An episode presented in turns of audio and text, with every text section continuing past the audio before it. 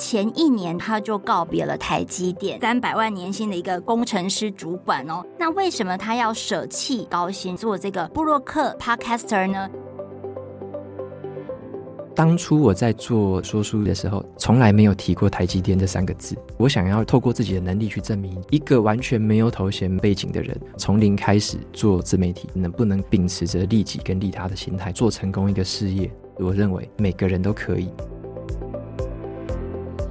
我并不是去思考把说书当事业，思考的是读书心得这件事情，可不可以帮到我的职场表现，订立一个更好的目标，让我可以往前进。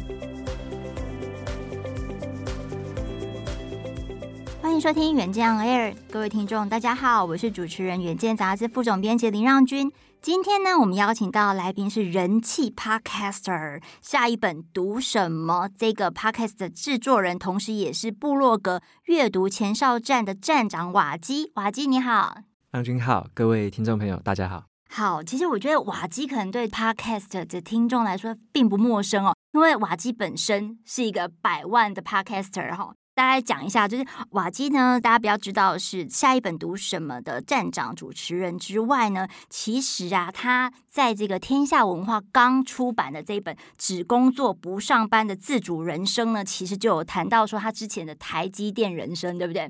那但是瓦基很有趣的是说，在前一年的时候呢，他就告别了台积电，然后就过自己的自主人生哈。那过去呢，他在台积电大概是累积十年的时间哦，他是台积电可以三百万年薪的一个工程师主管哦。那为什么他要舍弃台积电的一个高薪，然后来做这个布洛克，然后 Podcaster 呢？瓦基，你刚告别台积电一周年，你现在有没有什么样比较大的感想呢？我觉得这个感想就是说，我原本想要告别，是因为我想说，哎，生活可以更自由自在一点点，更多时间的自主，可以不要这么忙。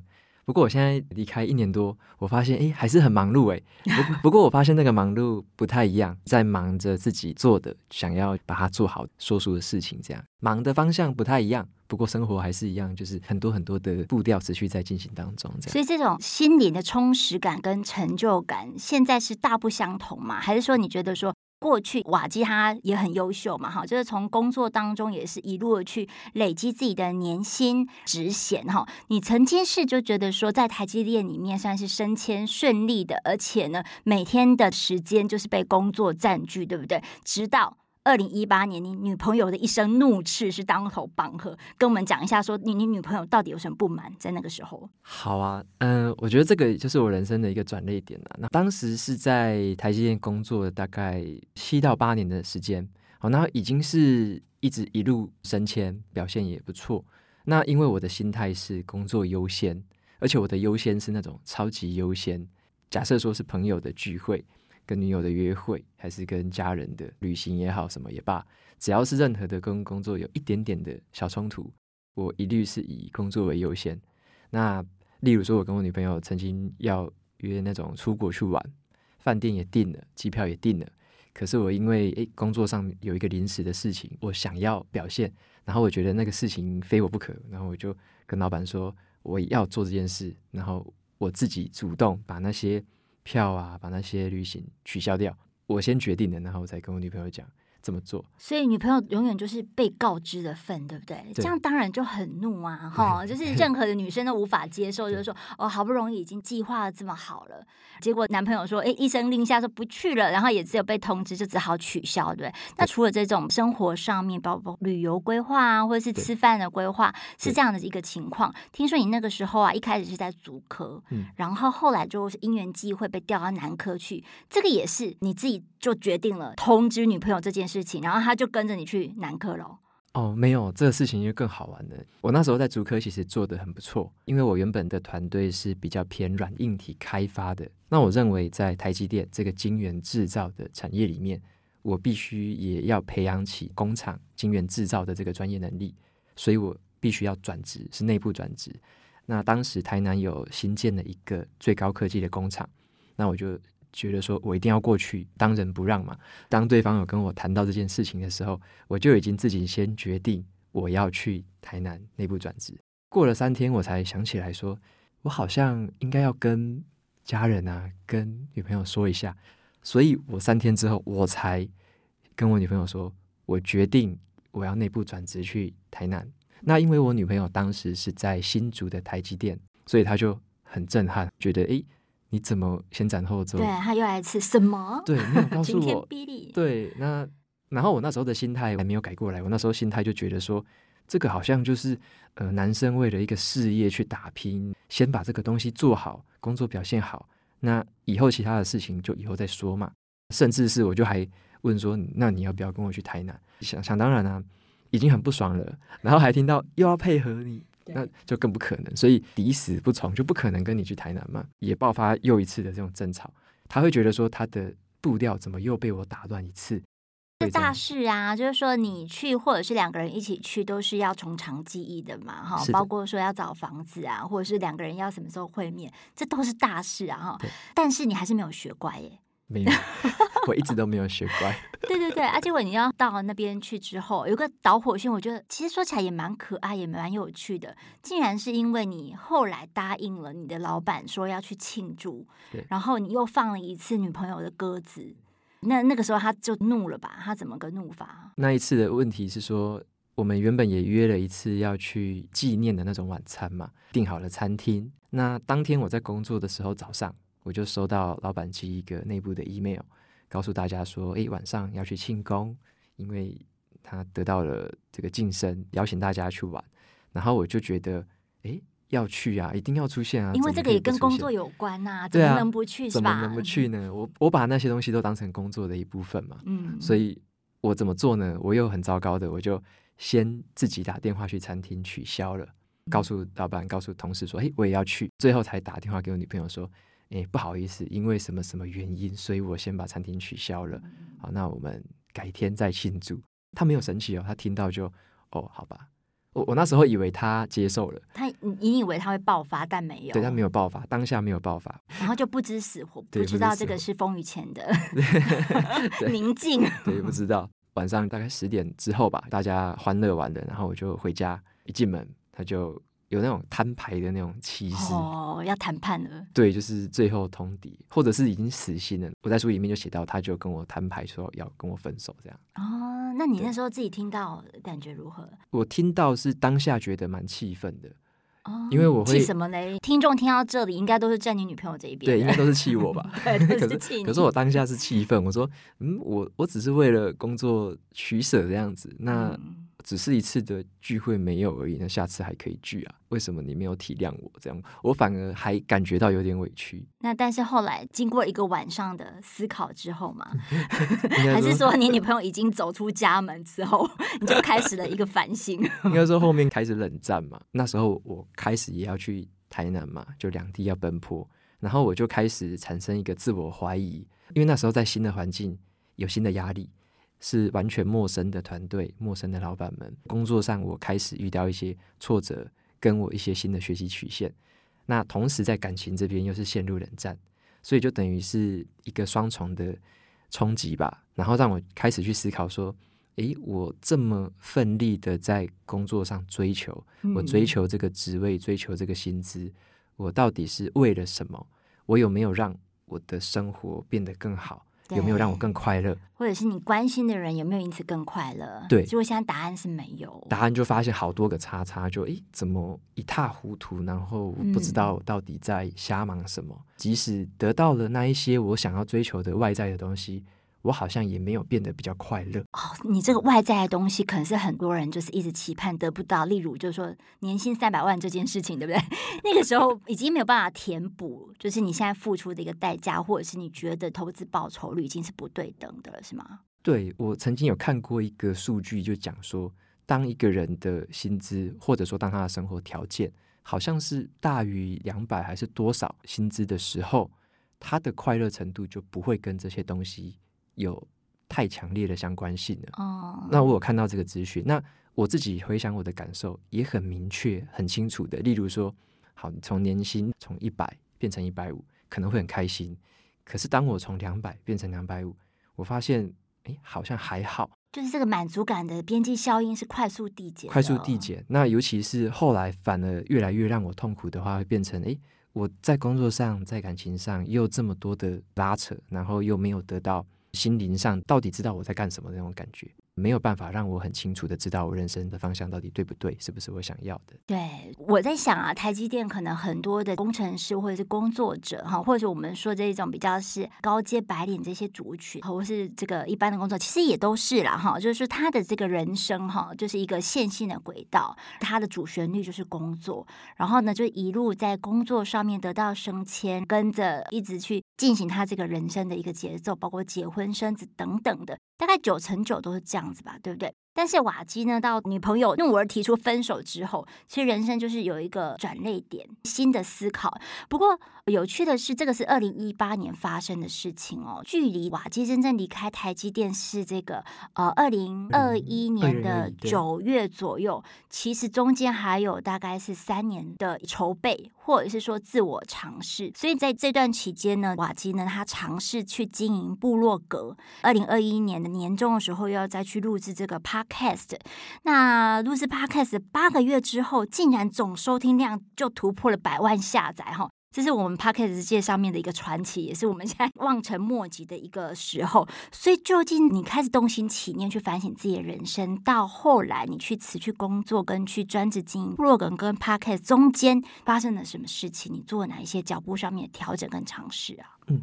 我从刚开始转变开始讲，就是像我开始感受到这种工作跟感情啊，还有个人生活这种拉扯之后，我就开始想要透过阅读去解决这个问题。开始有读像《哈佛商业评论》这种比较商管领导这种书，那也是很功利的目的嘛，对，就是为了目的型的，对，为了赚钱，为了工作表现，为了领导统御，对，为了领导统御。那我读这个发现，它对我的确有实质的帮助，所以我那时候又想到说。既然我面临人生的这种算是人生的意义、人生的目标，还有说怎么样规划、计划自己这种问题的时候，我就想到我能不能从书中去找到一些答案跟方法。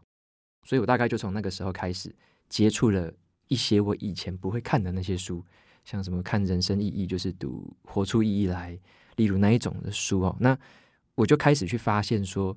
诶，原来我自己喜欢的跟我擅长的是什么东西？我开始渐渐的认识自己，然后呢，我也开始去了解到说，我现在走的是一种比较标准的，我只是照着原本可能家人啊的期望，或者说照着别人的期望在走的那条线性的路线。那我自己到底想要的是什么呢？我就在这个时候开始去很深刻的思考。那我在做这个思考的过程，我也觉得说，我看书好像。常常看完一个礼拜，我就忘得差不多，我就觉得应该要做一点读书笔记。所以就是在这个几个因素之下，我开始写了自己的读书笔记。但是我如果存在自己的电脑，好像又有点可惜。我为什么不把它分享出来给别人？所以我就先到了一个其他的部落格平台，开始去发文章，有一搭没一搭的啦，一两个礼拜、两三个礼拜才发一篇。那我发的前几篇就开始有读者留言，告诉我说：“诶，你分享的这一本什么阅读的方法？”那时候也在学怎么阅读，你分享这一本对我很有帮助，我也在想要学怎么样阅读。好，然后就让我觉得，诶，我分享的对人家有用。那有读者他看到我分享那种领导统御的，他就跟我说，我最近刚好也是当上小主管，嗯，我刚好遇到同样的瓶颈，对。然后你分享的这个心得对我很有帮助，所以我也想要去找这本书来看。那我就渐渐的发现，我好像在做读书笔记这件事情，也利己，同时也利他。所以我就觉得这好像是一个很有意思的事情，同时可以帮助我自己，也可以帮到别人。那再加上我当时也喜欢读商管书嘛，所以我就会去接触一些商业模式啊，怎么样创造价值，怎么样去获取价值，获取企业的利润。所以我就把这些东西稍微整合了一下，我就发现说，好像有一条路线，像是那种自媒体的经营，或是个人品牌的形象的经营，好像它是一个同时可以利己。有利他的一种事业的形态，所以我就用这样子的一个概念，去懵懵懂懂的先去摸索，先去各方的研究，别人怎么做的，我自己可以怎么做。那市面上有没有哪些痛点是以前没解决的，我可以去解决的？所以我就发现，在说书这个领域有一些独特的地方，我可以去在这个地方深耕。然后我就用这样子的一个概念开始做我的说书事业，所以等于是一个。一小步一小步，慢慢的踏出去尝试，然后做着做着，就先以部落格开始起家，做着做着就开始再进到 Podcast 声音的领域。那在这个过程中，我一样有正职嘛？我在正职之外，我可以有这些时间。来做这些事情，这些尝试也是一个很好玩的事情，所以我一开始就抱着一种我下班之外特别好玩的创业游戏，打怪练功去提升等级这种感觉。哦，但是就是首先是自己要觉得很兴奋，对，很奇，就模模糊糊的也好，但是有一个愿景跟蓝图在这边哈。我觉得可能听到这里听众啊，心里面都叮咚就为之一亮这样子，因为我相信啊，在岁末年终的时候，或是一年刚开始的时候，每一个人对于自己的职涯都会有一个。盘点嘛，哈，很多人应该跟瓦基一样，就觉得说，哦，我现在的工作，哎，感觉好像也都还可以，但是总觉得有什么样的可能性可以再跳出去尝试看看的，甚至有人就认真的想要去做斜杠转职的事情，哈。这个我们在远见二在二零二三的展望系列呢，我们会请瓦基来帮我们谈他人生故事。在这一集之外，其实下一集呢，我们会请瓦基再帮我们谈一谈，如果你是一个工作者，二零二三年你想要有什么新的可能性的话，你应该怎么样开始你的计划跟第一步？哈，那这个是下一集的重点。我们先透露一个小那继续我们会来聊到瓦基的这个翻转人生。哈，你提到说哦，已经开始做一些尝试跟试验了。那其实呢，你很擅长从这个读书笔记里面去设定一些框架。你那个时候帮自己画的一个框架，其实就是一个商业模式图，对不对？我觉得很有趣的是说，你刚才是从兴趣出发，但是呢，你在尝试第二条成长曲线非线性的人生的时候，你是很认真的在帮自己画一个商业模式图，诶，所以你自己就是一个生意，是一个商业模式啊。对，我觉得这个问题很好玩，是说。商业模式其实它的精神就是三个元素啦。任何可以长久运作的商业或者是一个企业，就是要创造价值，能够传递这个价值，最后呢，它要能够获取价值。所以，任何可以运作的企业都是这样。那这个东西它可以等同于我们个人对于我们个人的经营。我们每个人其实也是一个商业模式图。那那时候我把这个概念去思考我自己，像我自己在工作上。我就是在创造价值嘛，我的每一天完成这些任务就是创造价值。那我怎么传递价值呢？我是透过很多次的，例如内部的报告、内部的沟通、很多会议跟别人的交涉，我去把我的价值传递给这个组织。然后呢，最后我获取的价值就是从组织可以给我的薪水。好，这个是最基本，我们每个以受雇者的身份来说是这样的一个商业模式。那我就把这个东西再继续扩增去想象。当时我想要把说书这件事情纳入这个商业模式。当时我第一个版本呢，我并不是去思考说我要把说书当事业。我第一个版本不是这样。第一个版本我是思考的是，以我个人的商业模式而言，我写读书心得这件事情，可不可以帮到我的职场表现？可不可以帮到我的个人的每日生活的规划？订立一个更好的目标，让我可以往前进，而且是很心安理得的这样。所以呢，我的。第一版商业模式其实是把说书定义成是一个这种利己的角色，那利他是一个附带价值，就是那我刚好也把这个东西分享出来，所以这个也是传递价值。除了传递给我的公司之外，我也可以把这个价值传递给网络上素未谋面的朋友们，然后任何可以受到启发的人。没错，所以说我的第一步，其实我的传递价值只是为了这样。那第一步的这个获取价值其实很单纯，我一样是领着公司的薪水，但是呢，我获取的价值是，我可以获得更多的读者朋友跟我有相同兴趣的，他会开始关注，会开始追踪，而且会跟我交流，这些东西就是我获得在工作之外的这个利。可是这个利益它并不一定是金钱，利益可以是很多种，例如说你跟人家的交流，这个是点子上的、意见上的利益。那你可能获得了关注，这个是你的影响力得到的利益。接下来的话，你就渐渐的会发现这些东西它也会转换成现金，或者是合作实际商业利益的这种交换。那这种东西它就是利益是很多种的。所以我在第一个版本的时候就发现了，我把说书这件事开始融入我自己之后，我会有一个跟以前不太一样的加强版的更多元化的商业模式。那你大抉择时刻是什么时候来的？就是说，你决定跟台积电分手。我觉得这可能可以给所有的工作者很重要的一个启发。现在我们工作者可以盘点到一个资源，就是说，哦，薪水、月薪、年薪，它是一个很稳定的收入，是一个常态性的重要的经济资源。辞职就表示说，你要跟稳定的年薪、跟这个舒适圈告别嘛，哈。所以你那个时候应该也是做好一个准备，就是说，哦，没关系哦，我跟台积电告别，但是我在另外一个第二人生成长曲线，它一样有一个获利的模式在的。嗯，这个我就接着刚刚那个商业模式继续往下跟大家分享。嗯因为我自己对于商业模式这件事情，我是每年重新去做一次，所以我在每年的一月，像现在是一年的刚开始，这个时候就是最好的重新规划一次。因此，我在二零一八年开始，每一年就会做一次这个检视嘛。当我在第一版本是我执行完到二零一九的时候，是执行完的第一个版本。那我二零一九、二零二、二零二零、二零二一每一年我都做一次的时候，我就开始发现说。我刚刚所谓的最后一个环节，获取利益那边，诶，这个地方开始有了实际上现金的来源，例如说有了更多新的合作案，有了业配案、课程的邀约、出书本的邀约，或者是其他商业模式合作的邀约，开始有了很多元的管道出现。那我每一年去检视一次，头两年我就开始发现是一个蛮快速的一个成长，所以我就已经知道说，诶，的确在这边有一个成长的潜力。而且有这么多元的选择性，让我去选做哪一些可以获利的事情，反而是机会变多。但是重点是我要怎么取舍。所以在那个模式下，我就开始发现，好，获取利益这边是一个附加价值，它一定会发生。往回源头去看，创造价值这一块，我每一年去检视的时候，我就发现了一个很有趣的事情。原本我认为的创造价值是说书这件事情跟读书心得这件事情，是辅助我把我的工作做好。第二年、第三年，我开始在检视，我发现工作做好是一个很单纯的事情了。我发现我在说书的这件事情上，好像已经创造出一个蛮独特的价值。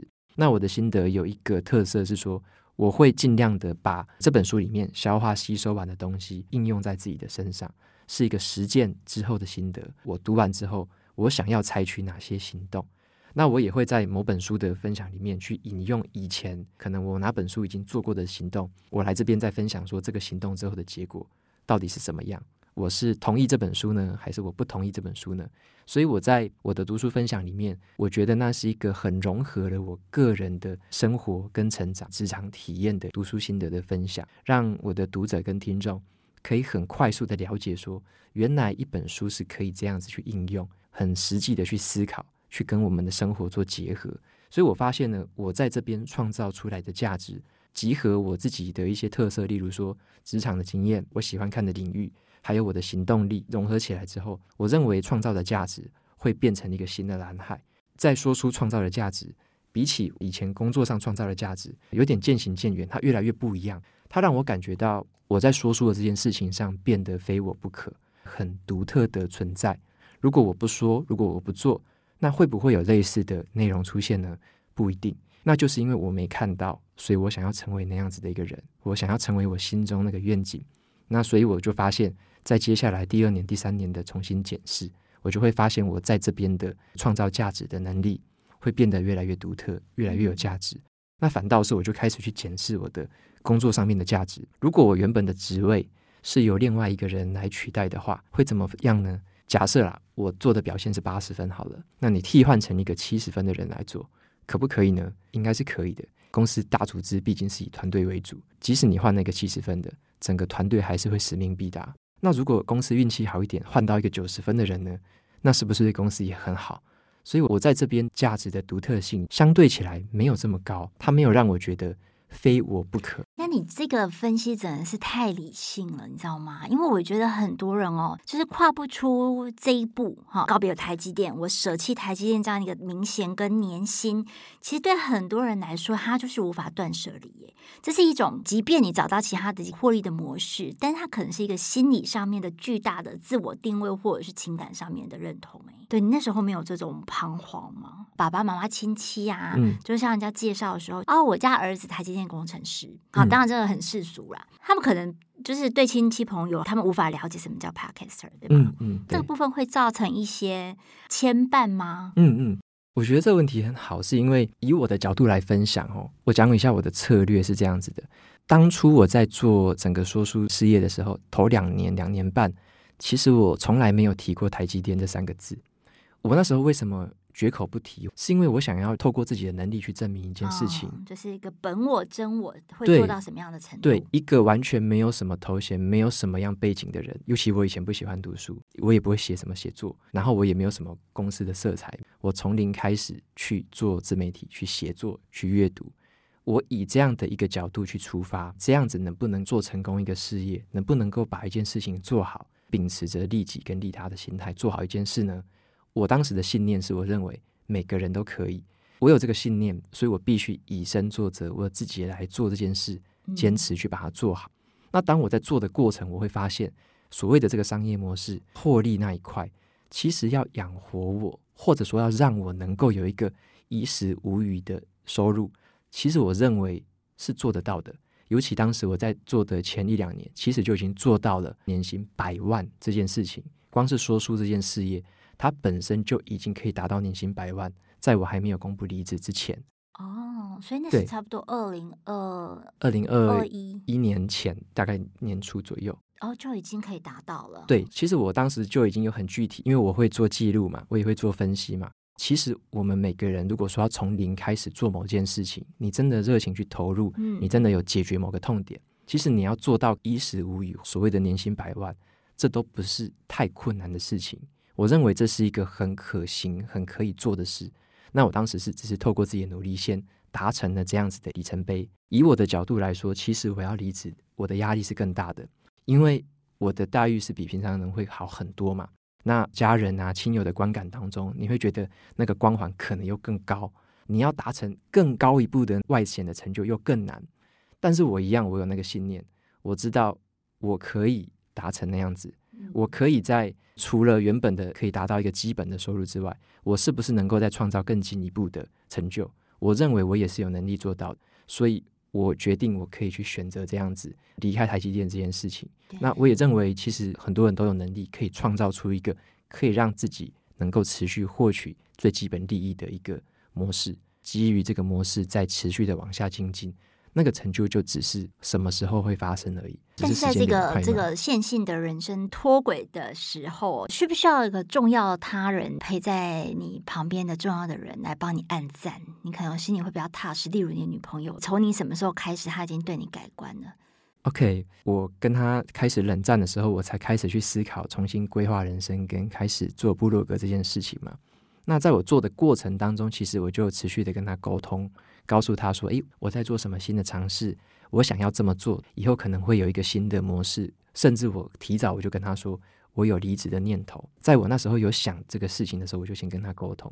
在我另外一半女朋友她的心中，是一个有目标、有方向的人，很清楚知道自己每一步在做什么，有这个优先序的安排，而且也把生活中可能跟感情啊、跟个人生活的事情都有考量好的话，我认为这是对对方一个很安心的一个存在。然后他也会知道说，你是按部就班、有规划的，你是有执行力。我是说到做到嘛，所以我说什么我就会去做什么。对，而且就是说你已经跟他说了，所以你的心里面应该有个负担，说我一定要把它实践出来。对，要不然就是 女朋友可能就会觉得你空口，对对对，就是觉得会不可靠这样子哈。所以说出来反而也是一种自我预言，就是我一定要朝这个目标前进，然后把它实现出来。这样，他是你的检核点，就对了，见证人。检核点是你自己设的，然后他是见证人，这样哈。这个是一路走来一个演化过程啊，哈，当然就是变成一个 podcaster，其实也是有一种无心插柳的状况哈，特别是这个妈妈的一句话也是很重要。所以那时候你妈是跟你说什么？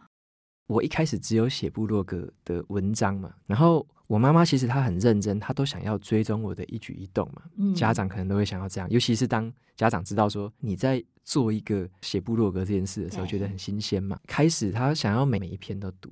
可是呢，他的阅读速度又比较慢，所以他会跟我抱怨说，他没有办法在每一周花五到十分钟把我的文章看完。嗯哼哼。那我当时第一个反应是觉得也是生气，这样对，也是生气，觉得莫名其妙。我花了可能八个小时写完一篇文章，你八分钟都看不完，这种感觉。怎么可以？对对对对。但是我后来又重新的去思考了一下，我在想说，他的状况应该不是小众，他可能也是反映很多人的状况。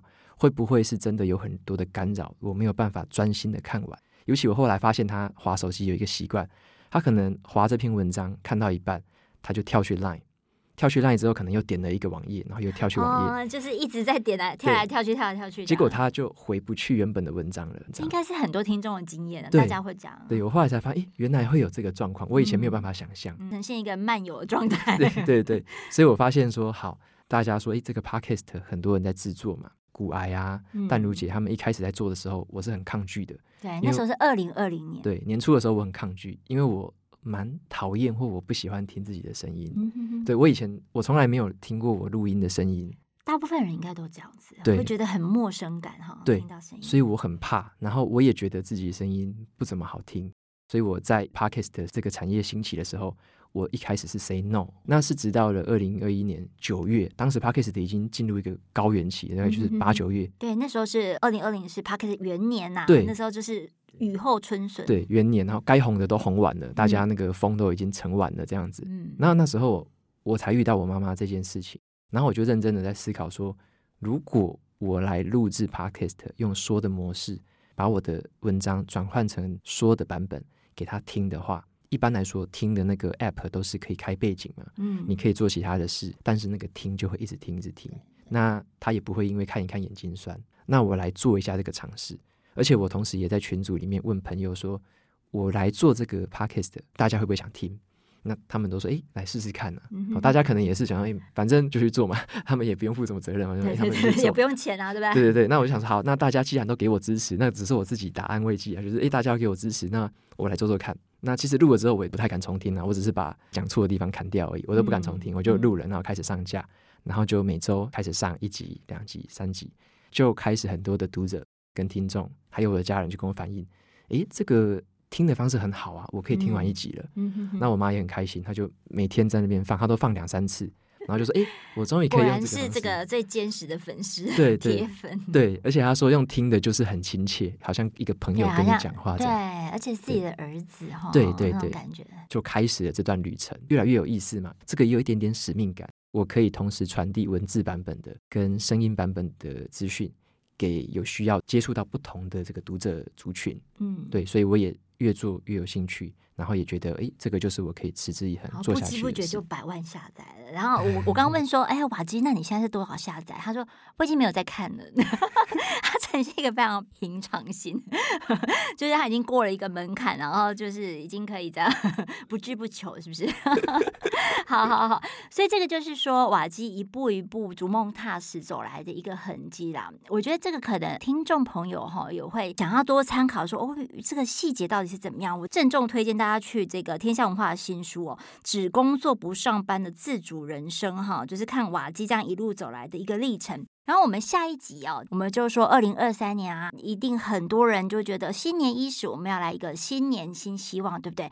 可是啊，你知道吗？九成以上的新年新希望，它是失败的，它是失败收场的。那为什么呢？就是说失败率这么高。那这个新年新希望的症候群，我们应该要怎么样去预防？然后呢，重新设计自己的人生。我们接下来呢，会请瓦基持续呢，带给我们一些不一样的跳跳出框架思考。那今天非常谢谢瓦基，谢谢谢谢。好，那想要了解瓦基更多的工作或者是人生的框架心法的话呢，请大家继续锁定远见 On Air，然后帮我们刷五星评价，让更多人知道我们在这里陪你轻松聊财经产业国际大小事。下次见，拜拜。